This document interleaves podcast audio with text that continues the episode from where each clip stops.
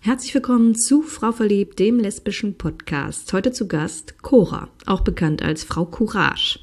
Cora bietet Coaching an, speziell für LGBTQ-Personen. Und in dieser Episode sprechen wir darüber, inwiefern ein Coaching bei Fragen nach dem Coming Out zum Beispiel oder dem Umgang mit der eigenen Homosexualität oder auch dem Kinderwunsch als LGBTQ-Pärchen helfen kann. Ich wünsche euch ganz viel Spaß bei der Folge. Herzlich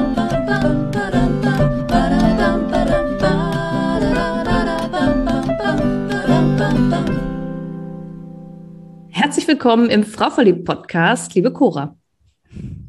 Ja, vielen Dank für die Einladung, liebe Lina. ja, schön, dass du da bist, auch bekannt als Frau Courage. Ähm, du hast einen queeren Podcast für mentale Gesundheit und bietest Coaching an für LGBTQ-Personen speziell. Mhm. Da möchte ich direkt mit der Frage ins Haus fallen, die ich mir als allererstes gestellt habe, als ich dann äh, dein Instagram-Profil mir angeguckt habe. Äh, und die war, was coacht man da so? Also was, was ist das, was man für LGBTQ-Personen speziell coacht? Mhm. Ja, gute Frage.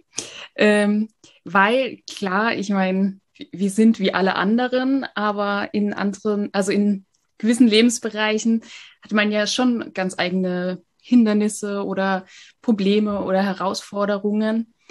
Und deswegen ist es eigentlich so ein ganz weites Spektrum. Also natürlich so diese ganzen queer-spezifischen Themen wie äh, Outing, äh, Homophobie, internalisierte Homophobie, also wenn man sich selber nicht annehmen kann in seiner Queerness. Ähm, was gibt's noch? Ja, ich mache ganz viel zum äh, lesbischen oder auch schwulen oder Transkinderwunsch mache ich viel. Ähm, genau, also das sind eigentlich so diese klassischen queeren Themen. Und dann kommt natürlich noch so obendrauf diese Themen, die ja auch heterosexuelle Menschen haben. Also irgendwie, äh, was will ich in meinem Leben? Ich bin jetzt irgendwie 40 und ich merke, boah, äh, ich, ich will eine Veränderung. Was könnte das sein? Und das wäre so ein, ein klassisches Coaching-Thema. Oder auch, dass man sagt, ich wünsche mir eine Partnerschaft, aber fühle mich so introvertiert und weiß nicht, wie, wie ich das machen kann, wie ich da aus mir rauskomme. Das ist auch ein klassisches Thema. Oder halt dieses, ähm, was gibt's noch? Ja, also das sind ja Themen, die auch heterosexuelle Menschen betreffen können. Und ich habe immer auch wieder heterosexuelle Menschen. Also es ist nicht äh, nur exklusiv, aber so in der Außenwirkung versuche ich schon einfach gezielt LGBTQI-Menschen anzusprechen was viel auch so damit zu tun hat, dass ich selber weiß, wie es ist, wenn man therapeutische Hilfe sucht oder auch irgendwie, also ich bin ja keine Therapeutin, sondern habe halt mentales Coaching studiert und mir ist es auch wichtig, da so ein bisschen eine Abgrenzung zu haben zum therapeutischen. Also ich bin keine Psychologin oder Psychiaterin, aber äh, ich finde es so aus eigener Erfahrung weiß ich halt, dass es so schwer ist, eine Begleitung zu finden, die halt so dieses Hintergrundwissen hat. Also die halt selber irgendwie queer ist oder lesbisch, weil ich denke schon, dass man nochmal ganz anders, ja, ich will jetzt nicht sagen aufs Leben blickt, das klingt so hoch, aber, aber dass man halt einfach einen gemeinsamen Erfahrungsschatz hat. Gerade dieses Outing-Thema. Ich meine, Outing hört ja nie auf. Also man hat vielleicht ein großes Outing mal, aber dann hat man tagtäglich oder je nachdem, wie viel Menschenkontakt man hat, aber man hat ja andauernd verschiedenste Outings in den verschiedenen Kreisen. So. Das ist, glaube ich, einfach ein Lebens, Lebensthema unter anderem. Und dann kommt ja alles andere noch dazu. So. Ja, okay. Da frage ich gleich noch mal was zu nach. Aber vorher würde ich gerne ja. einmal bei dir an den Anfang gehen. Also du bist jetzt 33 Jahre alt, wohnst in mhm. Augsburg, verbringst die Sommer mhm. allerdings, wie ich gerade erfahren habe, immer in der Schweiz. Ja. Hütest Kühe, hast eine Frau und einen Sohn. Genau. Ja. ähm, und wann hast du rausgefunden, dass du auf Frauen stehst? Äh, relativ spät. Also mit 19 habe ich mich geoutet, weil ich mich in eine Frau verliebt habe. Und ähm, ja, vielleicht noch so zurück zu meiner Jugend. Ich war im sehr christlichen Freundeskreis, äh, sehr konservativ, sehr ja, fundamentalistisch ist jetzt vielleicht zu hart, aber ja, sehr konservativ, christlich. Und da war halt Homosexualität ähm, was, was man nicht ist oder was man vielleicht sein kann, aber halt nicht auslebt so. Und das hat mich schon sehr geprägt. Ähm, und ich weiß noch, mit 14 oder so, habe ich irgendwann mal irgendjemand erzählt, ja, später habe ich mal, also heirate ich meine Frau und habe mit der Kindern, Kinder, aber es, wäre nie eine Option gewesen für mich zu dem Zeitpunkt irgendwie mit einer Frau zusammen zu sein oder ja, mir einzugestehen, dass ich vielleicht auf Frauen stehe. Also ich hatte damals auch Partnerschaften mit Männern. Ja, dann habe ich mich halt mit diesem schwulen Mann angefreundet, der total out war. Und ich dachte so, hm, ja, okay. Äh, fand es halt irgendwie beeindruckend. Und dann habe ich mich in eine Frau verliebt und dann, ja. Könntest, konntest du das sofort verstehen dann? Also wenn das vorher nie so ein Thema für dich war, war dir sofort klar, oh, jetzt habe ich mich in eine Frau verliebt und war das dann auch okay für dich? Ähm, ja, ich habe, klar, am Anfang waren wir halt befreundet und so. Ich fand die halt toll. Und ich hatte, also wenn ich jetzt halt so aus der Retro-Perspektive zurückschaue in meine Jugend, hatte ich das, glaube ich, schon auch, dass ich Frauen begehrt habe. Äh, aber halt eher so als beste Freundinnen oder enge Freundinnen. Aber mittlerweile würde ich es vielleicht anders bewerten, so dass da vielleicht schon auch viel Verliebtheit da war. Ja, aber es war eigentlich okay für mich. Aber ich glaube, für mich hatte wirklich viel damit zu tun, dass ich so getrennt war mhm. von, von all dem und mich so neu erfinden konnte und mich auch neu annehmen konnte in dem, was ich alles bin und was da vielleicht noch alles wartet. So. Mhm. Und als du dann zurückkamst? Ja, dann war es erstmal komisch, weil dann wusste ich nicht so genau, ah, was will ich machen, will ich studieren oder eine Ausbildung oder wo will ich auch leben. Und dann war ich in einer Weile, also ja, eine Weile in so einem Schwebezustand, war schon so ein bisschen kritisch. Aber ich hatte halt ein, schon auch einen starken familiären Rückhalt, genau. Also meine Eltern fanden das total in Ordnung und fanden das total äh, in, ja, annehmbar und eigentlich auch hatten da nie ein Problem mit. Also kann man quasi sagen, die Reaktion auf dein Coming Out waren letztendlich auch unproblematisch und cool? Obwohl du aus einer konservativeren Ecke kamst? Mm, nee, für, für, meine, für meinen alten Freundeskreis war es nicht cool. Okay. Auf jeden Fall. Ähm, aber ja, da gab es halt so einen Bruch dann auch. Du, ich habe äh, gehört, in deinen anderen Podcasts fragst du ja oft so, wie, wie belabelt man sich? Also, mhm. äh, was ist das? Und ich würde schon sagen, dass, also ich bin lesbisch, Strich, Strich queer, aber ich ähm, weißt du, früher habe ich auch immer gesagt, ja, ich bin in, also ich verliebe mich in Frauen oder ich stehe auf Frauen oder so. Und mittlerweile kann ich auch so sagen, ja, ich bin halt lesbisch. Und also ich habe das schon so in Anführungsstrichen gelernt, dass es halt ein Schimpfwort ist, lesbisch zu sein oder eine Lesbe zu sein oder so. Ich glaube, das haben viele ja in ihrer Biografie so mitbekommen, dass es halt ein Schimpfwort ist. Und so will man ja nicht sein, weil dann ist man hat man halt so tausend Raster, wo man denkt, dass man reinfallen müsste, so. Mhm. Aber also mittlerweile, ich, ja, ich, ich glaube auch für mich, gerade auch mit dem Schritt, dass ich Mutter wurde, es gibt jetzt halt nur noch den Weg nach vorne. Also ich, ich kann nicht, nicht out sein, weil ich ja mein Kind oder dann später auch meine Kinder nicht in dieser Konfliktsituation reinbringen möchte und irgendwie da so was Heimliches oder was Verstecktes draus machen will, sondern ähm, ja, ich bin eine lesbische Frau und ich bin eine lesbische Mutter und also es ist halt ein, ein Teil von meiner Identität und ich kann das auch total gut annehmen, so wie das ist jetzt. Ja. Schön. Sind dir schon mal irgendwie wirklich kritische Worte begegnet oder Anfeindungen gar passiert?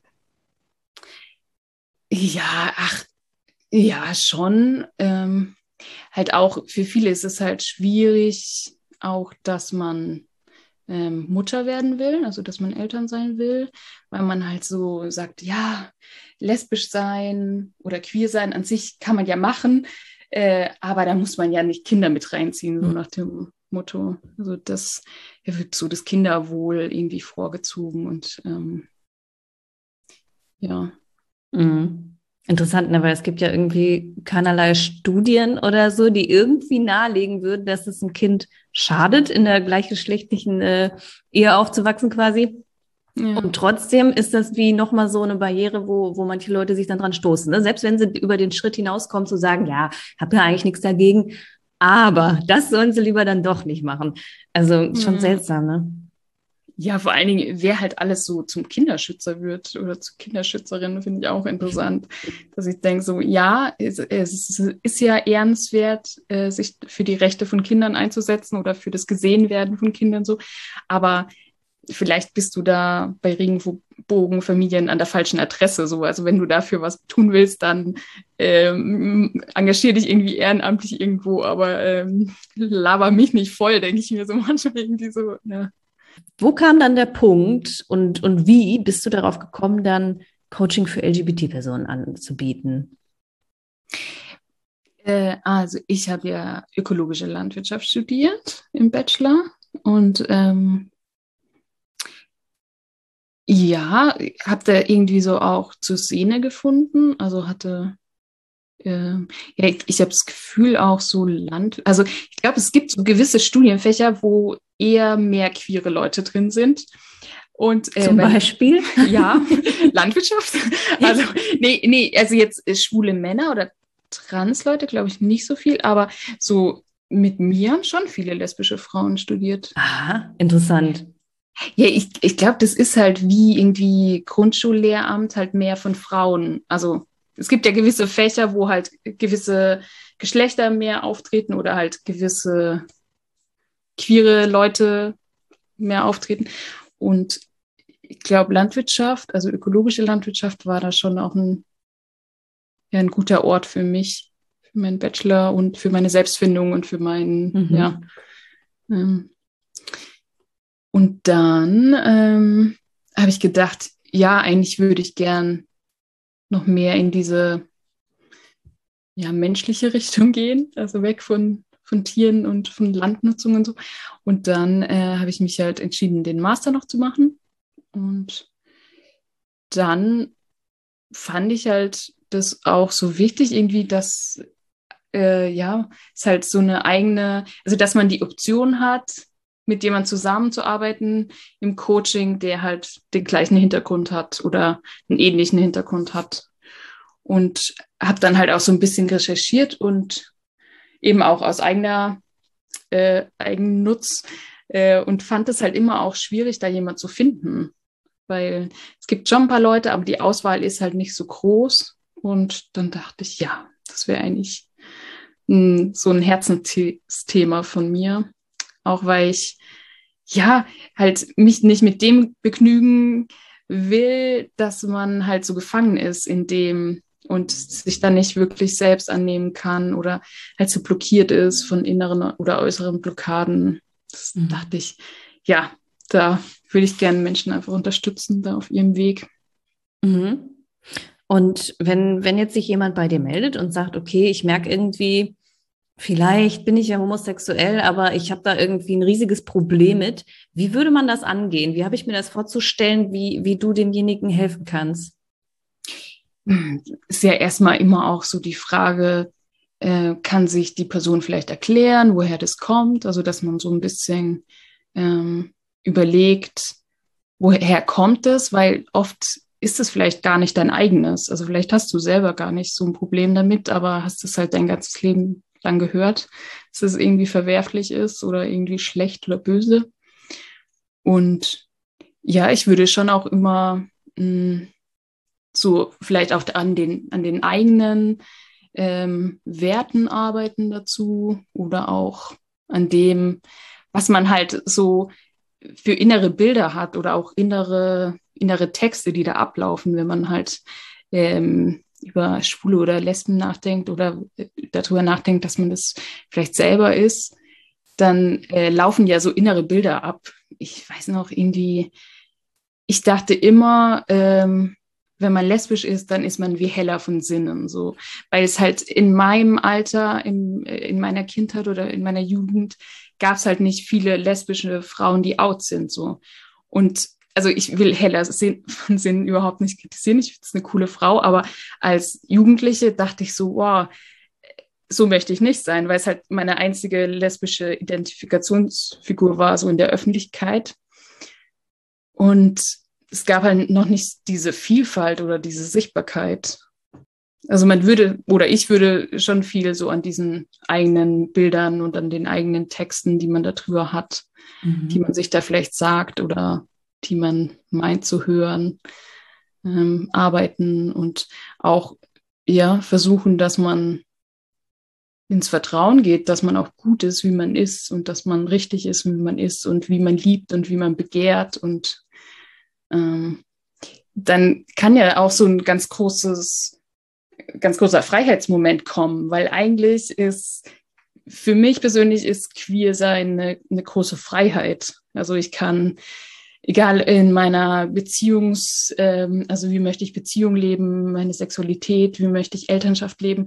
Also es sind für mich äh, alles Bereiche, die, äh, wo ich das Gefühl habe, ich kann das für mich neu erfinden, weil es halt nicht so starre Bilder gibt. Es ist nicht, wenn du verheiratet bist, dann musst du das und das und das machen oder wenn du Mutter bist, dann musst du so und so sein, sondern ich habe das Gefühl, ähm, dadurch, dass ich lesbisch bin, kann ich viele Sachen neu erfinden und neu für mich persönlich äh, auslegen und ähm, ja, bin dann nicht so gefangen in dem, was, was die Gesellschaft mir spiegelt, wie ich sein sollte.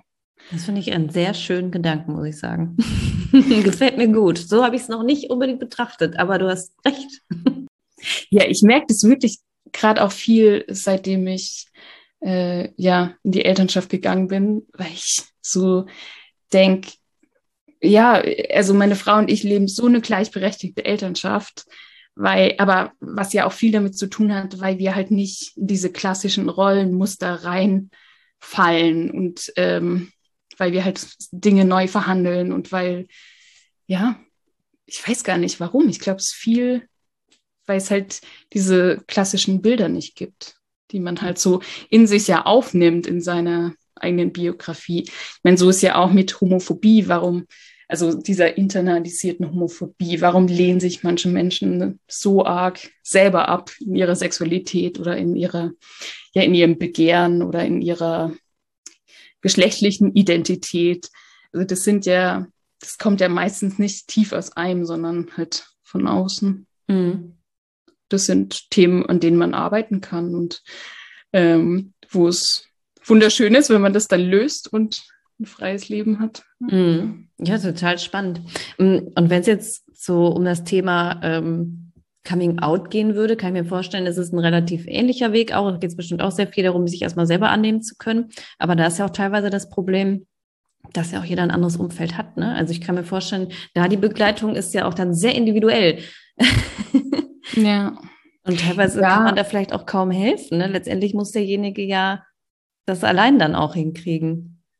Ja, aber man kann es schon so bestärken oder halt auch, ähm, ja, ich habe schon noch Leute, die, die gehen dann zu irgendeinem Szenetreff oder in irgendeine schwule Kneipe oder so oder auf eine Party, aber gehen dann halt alleine dahin und trauen sich halt niemand anzusprechen, was ich ja auch verstehen kann. Äh, aber dass man da halt ermutigt, irgendwie sich übers Internet zu verbinden mit Leuten und auch direkt zu verabreden.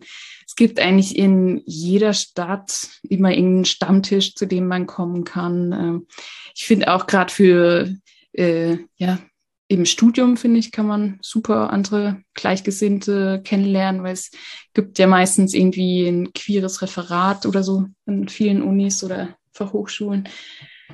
Ähm, und das sind schon halt, dass man halt so äh, Sachen durchspricht, was, was hindert dich daran oder dass man schon auch mal so einen Anschubser bekommt, sich an irgendeiner Plattform anzumelden und das jetzt auch einfach mal auszuprobieren. Weil es muss ja nicht gleich um Dating gehen, aber es kann ja auch Freundschaften entstehen und dann geht man halt zusammen auf eine Party oder irgendwie auf eine Veranstaltung und dann entwickelt sich ja ganz viel. Mhm. Und klar, ich meine, äh, im Coaching, die Person muss immer alles selber machen. Also ich kann ja immer nur Impulse geben und äh, ja, Ideen zeigen oder Wege zeigen, aber schlussendlich klar, ich kann niemand irgendwo hintragen. So, das muss immer von einem selber kommen. Ja. Mm, ein großer Punkt auch äh, in deinem Coaching ist das Thema Kinderwunsch. Ähm, gut, jetzt liegt ja auch ein bisschen auf der Hand, warum. Es ist halt für äh, homosexuelle Paare ein bisschen schwieriger, ähm, ein Kind in die Welt zu setzen oder sonst ja. sich irgendwie in die Familie zu holen. Ähm, mit welchen Problemen und Fragen wenden sich da die Leute an dich? Ja, viel, wie wollen wir es überhaupt angehen? Also äh, wollen wir adoptieren, wollen wir leiblich, leibliche Elternschaft, wollen wir eine Pflegschaft? Was bedeutet das? Also all diese Wege, was, was würde da auf uns zukommen? Ähm, viele lesbische Paare oder zumindest die, die ich begleite, äh, gehen den Weg der leiblichen Elternschaft. Und dann ist halt die Frage, wie kommen wir zum Spender? Gehen wir da über eine Samenbank, über eine Kinderwunschklinik ähm, oder über eine private Spende? Wollen wir einen aktiven Vater oder nicht? Ähm, das sind Fragen, die, wo man dann vielleicht auch denkt, man hätte eine Meinung. Und das kann sich aber auch dann verändern, so im Laufe des Prozesses. Und was schon auch ein Thema ist, ähm, dass also für, für einige lesbische Frauen ist so voll klar, dass sie kein Kind austragen wollen. Äh, aber für manche ist es halt nicht so klar. Und dann kann das halt so, ja, Eifersucht ist nicht das richtige Wort, aber man, man kann dann halt doch mehr drunter leiden, dass man selber vielleicht mo zumindest momentan nicht schwanger ist und die Partnerin halt schon. Mhm. Ähm, also dass man halt da merkt, okay, ich habe da eigentlich Gefühle, die, die ich gerade gar nicht haben möchte. Also ja, mhm. wie sagt man denn? Also Eifersucht ist wirklich nicht das falsche, also das falsche Wort, aber schon so in diese Richtung, dass man halt denkt, ich wäre eigentlich gern selber in, die, in der Situation und ich möchte aber ja eigentlich meine Partnerin da gut begleiten in dieser Schwangerschaft und möchte es ihr gönnen und möchte ja die beste Stütze da sein, aber eigentlich merke ich, ich bin irgendwie doch nicht cool damit, dass ich selber nicht schwanger bin und so. Und das kann schon, also es können halt viele Themen kommen, wo man sich gar nicht, die, die man sich gar nicht vorstellen kann davor, sondern am Anfang denkt man, ja gut, Spendersuche und wenn man das dann mal abgehakt hat und dann äh, schwanger wird, dann ist es fertig, aber eigentlich kommen dann ja, können dann noch andere Themen auftauchen. Mhm. Jetzt hast, hast du und habt ihr als Paar das ja auch quasi schon einmal durch und macht es jetzt ja auch nochmal durch, weil du bist schwanger und bekommst ja. noch ein Kind. Ähm, welche Fragen und Problemestellungen haben sich denn bei euch so ergeben, wo du sagst, also das kenne ich auch aus eigener Erfahrung, das ist halt echt so eine Sache? Äh, ja, halt diese Spendersuche war für uns ein großes Thema. Weil uns war es halt wichtig, dass es jemand ist, den wir kennen und gerne mögen und auch äh, der greifbar ist, auch für, für das Kind später. Aber dann ist es halt gar nicht, ja, gar nicht so leicht, weil wie spricht man da jemand an? Oder auch wen kann man da richtig einschätzen, weil wir wollten jetzt auch kein Co-Parenting machen, also wir wollten keinen aktiven Vater, der äh, ja dann halt mit miterzieht. Das wollten wir auch nicht. Ähm, obwohl, das, obwohl das auch interessant ist, da hat sich auch so unsere Meinung geändert. Also ähm, das konnten wir, hätten wir uns früher nicht vorstellen können, dass dann aktiver Vater da ist. Und mittlerweile denken wir, ach, das wäre eigentlich auch ganz schön. Also ich glaube, dieses, also ich glaube, wir hatten halt am Anfang eher so Angst, dass uns da was weggenommen wird. Und mittlerweile sind wir jetzt so in dem gefestigt, dass wir sagen, ähm, ja, ein Kind kann ja nie genügend Personen, also nie zu viele Personen haben, die es lieben und begleiten und ähm, ja, den, den Lebensweg einfach begleiten von dem Kind. Und eben diese Spendersuche war ein großes Thema. Wen fragt man? Äh, wie, wie organisiert man das?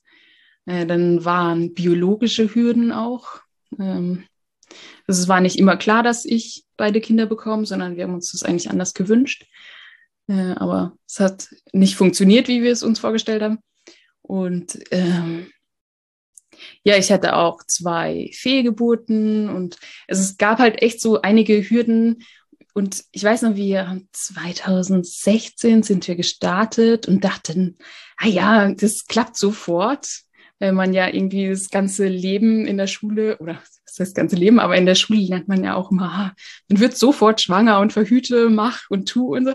Ähm, und ja, äh, ja, es geht manchmal einfach nicht so schnell, wie man denkt und äh, eben dann kommen vielleicht noch Fehlgeburten äh, dazu und so. Und eben, unser Sohn ist im Sommer 2018 geboren. Also unser Kinderwunsch war, Weg war schon länger, als, als wir es uns erwünscht haben. Aber letztendlich erfolgreich. Und es geht weiter. Ja, ja, total. Also und, hat es sich scheinbar auch alles gelohnt. Ja, und ich, ich bin auch echt versöhnt mit der Zeit, weißt du, weil als ich da drin gesteckt hat, habe, war das für mich echt eine tiefe Krise, weil ich dachte, boah, ich habe irgendwie so einen Kinderwunsch und ach, es geht nicht weiter und es, es kommen irgendwie immer neue Hürden, die man sich vorher hätte gar nicht vorstellen können. Und ja, also für mich war es schon eine Lebenskrise, weil mhm. ich irgendwie auch irgendwann das verloren habe, dass ich dran geglaubt habe, dass es positiv mal ausgeht.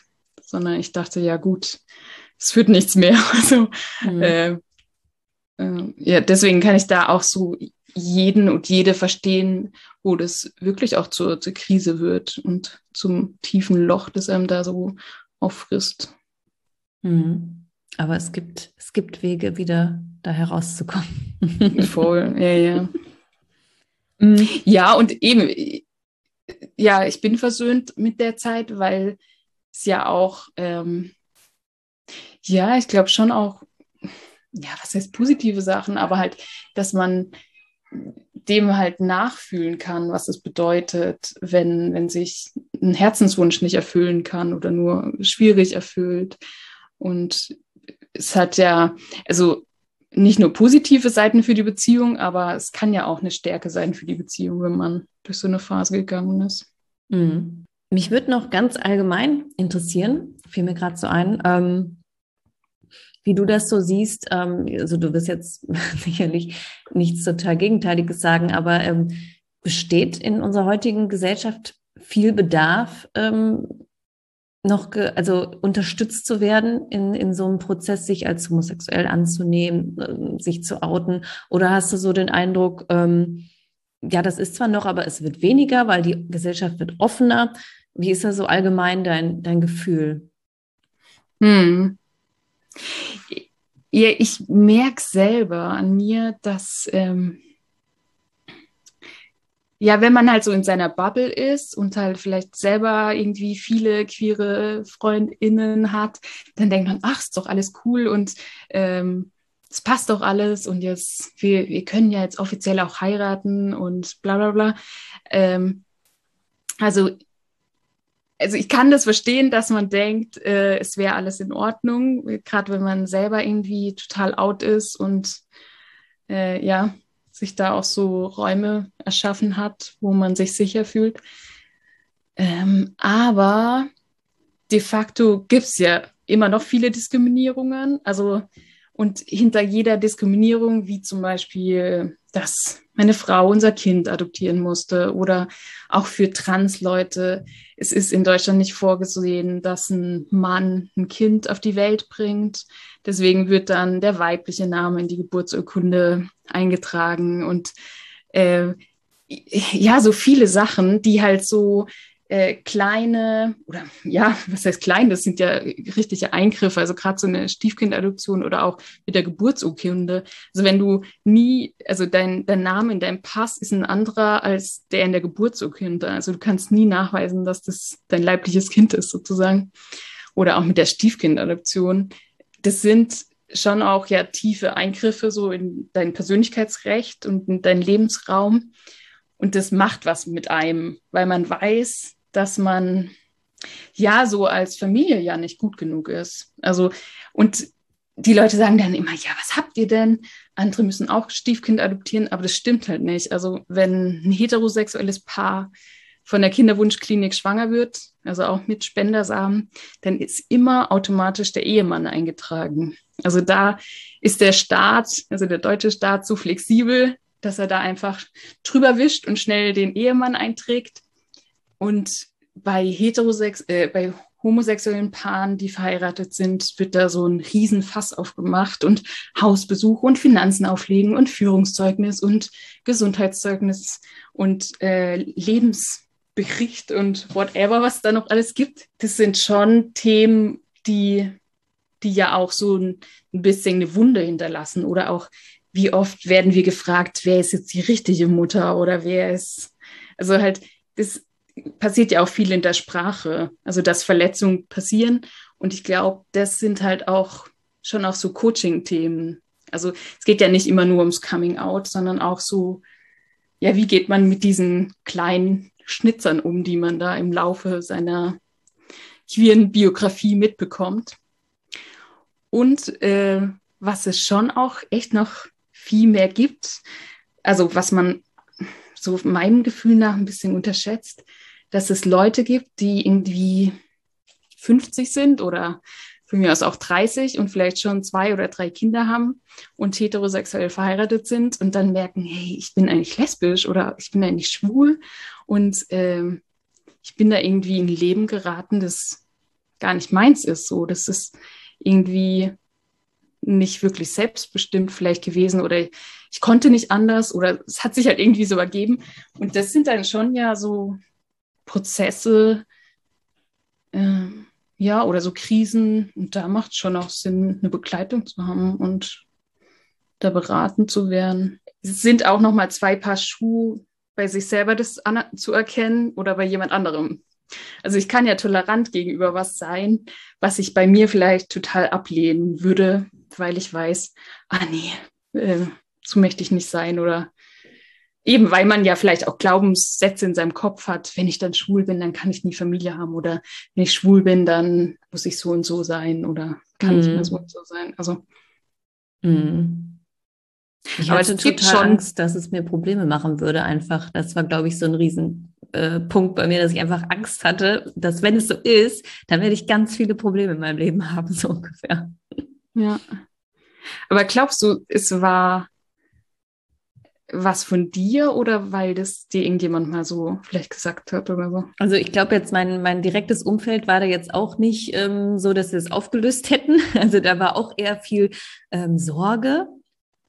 Aber mhm. ähm, hauptsächlich war das schon, war das dann auch schon in mir drin. Also ob ich es jetzt aufgesaugt hatte von außen, es war, es war total in mir drin, diese Furcht davor, was es bedeutet, was es nach sich zieht, was mir dann alles schwerer fallen könnte als anderen und äh, ja, ja. Aber kann ich verstehen. man, kann man rauskommen auf jeden Fall. Voll, ja. Und ich finde, also es ist halt wirklich irgendwie auch so eine never-ending Story mit diesem Coming Out. Mhm. Weil eben jetzt irgendwie, äh, unser Kind geht jetzt seit kurzem in den Kindergarten und dann eben fängst du wieder an mit Outing. Äh, wie, wie werden die Eltern genannt? Wie, äh, wie, eben diese Frage nach dem Vater oder nach dem Spender. Und also das sind halt Themen, wo man immer wieder auch mhm. konfrontiert wird. Und hm, wie, wie habt ihr das äh, eurem Sohn gesagt, wenn er gefragt wird? Also weiß er da schon, wie er dann darauf antworten würde, wer sein Papa ist oder so? Ähm, ja, also er weiß den Vornamen von ihm und wir, also wir haben ihn jetzt echt schon länger nicht mehr gesehen, viele auch wegen Corona und er wohnt auch echt weit weg. Ähm, ja, also er hat schon, schon ein Bild und eben von, okay. von Videotelefonaten und so. Ähm, aber ist, also ja, er ist total flexibel auch in seinem Elternbegriff. Also wir wohnen im selben Haus mit, äh, mit den Eltern von, von meiner Frau.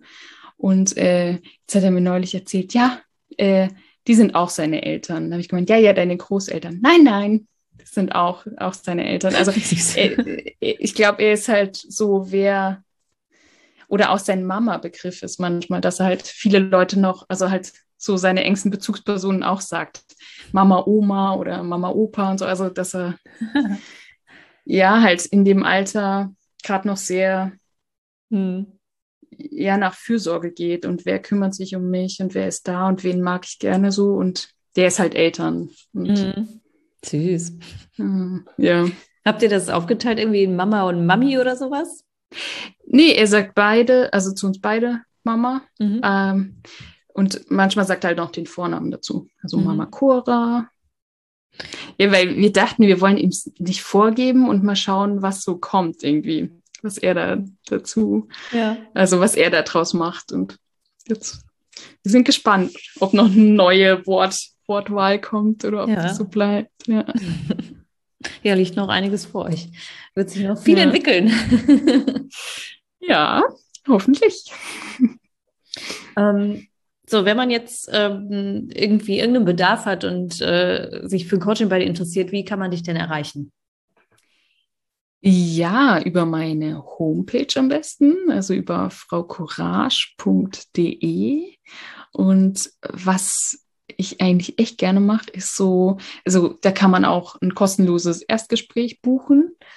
Und dann äh, machen wir einfach über Zoom oder auch über das Telefon einfach ein Erstgespräch, also eben kostenlos und lernen uns mal kennen und, und schauen, ob ich auch so die richtige Person bin für das Thema oder ob das irgendwie, ja, also habe ich ja vorhin schon gesagt, ich finde es schon auch wichtig, so abzugrenzen. Ähm, Coaching ist keine Therapie und für manche Leute macht eine Therapie auch mehr Sinn. Also ähm, jemand, der schwer depressiv ist, kann auch begleitenden Coaching machen, aber sollte halt auch noch in, in eine, äh, ja, eine psychologische oder psychiatrische Behandlung. Äh, das finde ich auch noch interessant, wenn man sich so Studien anschaut, dann sind ja LGBTQI-Menschen sind äh, viel häufiger betroffen von depressiven Erkrankungen und äh, von der, also von der Selbsttötungs, die Selbsttötungsrate ist höher. Es ist schon ähm, so, dass äh, ja, dass es halt schon so scheint, dass es ein Unterschied ist äh, zu, in Bezug auf deine mentale Gesundheit, ob du hetero oder homosexuell bist. So, weil ähm, die mentale Gesundheit bei queeren Leuten ist halt schlechter mhm. was wahrscheinlich halt auch viel damit zu tun hat, ähm, ja, mit, ja, ich weiß auch nicht so genau. Also ich glaube schon auch viel halt mit der, mit Einschränkungen oder Vorurteilen, die man mhm. in sich ja, vielleicht selber auch, was du gerade mhm. meintest, ne? diese vielen kleinen Momente, wo man irgendwie merkt, dass man ja irgendwie anders angesehen wird. Ne? Kann ich mir schon vorstellen, dass in der Summe das sowas dann ergibt. Ja, ja, und halt auch so die Sicherheit, oder? Also schon allein, dass man sich äh, überlegt, oder ich weiß nicht, wie es dir da geht, aber dass man sich so überlegt, okay, können wir jetzt hier Händchen halten oder mhm. ähm, ist es jetzt sicher? Oder auch irgendwie, wenn man feiern geht in äh, ja, nicht queeren Partys oder Locations, dann ist es ja echt manchmal so, dass so manche Menschen denken, man zieht halt so eine Show für sie ab und will sie irgendwie anmachen. Und also ich glaube, es kennt wahrscheinlich jede queere Frau oder lesbische Frau, dass man da irgendwie blöd angemacht wird und so. Also wenn man sich auch das anschaut, die politische Situation in Deutschland ist ja jetzt nicht so, dass die Regierung das aus, aus freien Stücken alles so äh, legalisiert hat oder halt äh, so geöffnet hat, sondern es waren ja immer Aktivisten und Aktivistinnen, die sich dafür eingesetzt haben und das erklagt haben. So, und das ist eigentlich schon ja mhm. bitter irgendwie. Verrückt irgendwie, wenn man sich das vor Augen führt. Ja. Dann kommen wir jetzt zu den drei Schlussfragen. Ähm, die erste ist immer, ähm, ob du eine persönliche Empfehlung für ein Buch, einen Film oder eine Serie mit LGBTQ-Thematik hast. Mhm. Ja, also ähm, für mich war es echt prägend. Ich weiß gar nicht, ob du das kennst, diese Buchreihe Mein lesbisches Auge. Kennst du das? das Oder so, sagt, das sagt mir was. Das sagt mir ja, das was. ist äh, Laura. Ah, wer ist die Herausgeberin? Ja, es ist halt so, äh, sind so gesammelte lesbische Geschichten ähm, aber halt viel erotisch und Sexualität betreffend und ähm, Beziehungsgestaltung betreffend. Und die fand ich echt gut und habe die mir irgendwie in meinen Zwanzigern habe ich mir voll viele gekauft. Also die kommt eigentlich jedes Jahr kommt eins raus und ich habe mir halt auch die alten gekauft und so. Weil es echt, ähm, ja, fand ich sehr spannend und äh, finde ich immer noch sehr empfehlenswert. Ähm, was ich auch gerade ganz gerne anschaue, so ein bisschen, äh, ja, für die leichte Unterhaltung vielleicht, ist äh, Sex Education bei Netflix. Kennst du es? Äh, ja, nur von, von, den, ähm, von, den, von den Bildern und der Werbung, dem man, dem man nicht aus dem Weg gehen kann. Ich habe es aber noch nicht angeschaut. Ja, also ist ja schon halt eher auf ein jüngeres Zielpublikum, aber äh, finde ich echt auch schön. Ähm, ja, genau die zwei Sachen kann ich eigentlich empfehlen. Mhm. Mhm, genau. Cool. Ähm, zweite Frage. Ist deutlich schwieriger, denke ich. Ähm, wenn du jetzt etwas auf der Welt verändern könntest, was wäre es? Oh, eine Sache. Nur eine Sache. Und sie wäre dann jetzt oh. direkt gelöst. Wow, okay, ja, dann Corona. Für alle gelöst, ja. Ja, okay, das macht, das macht Sinn. Ja, wären, wären wir dir auch alle dankbar, wenn du das mal eben ändern würdest.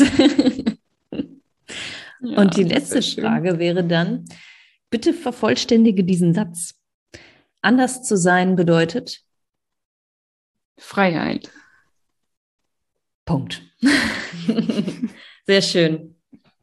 Ja, mega vielen Dank für das schöne Interview. Ähm, war super interessant. Ähm, und ja, vielleicht hört sich das ja auch die eine oder andere an. Und meldet sich bei dir, wenn sie irgendwie äh, ja, Unterstützung und Beratung braucht. Ja, gerne. Und dann wünsche ich dir alles Gute weiterhin auch für deine Schwangerschaft, für die weitere Familienplanung. Ähm, mhm. Genau. Alles, alles Gute dir. Ja, danke schön.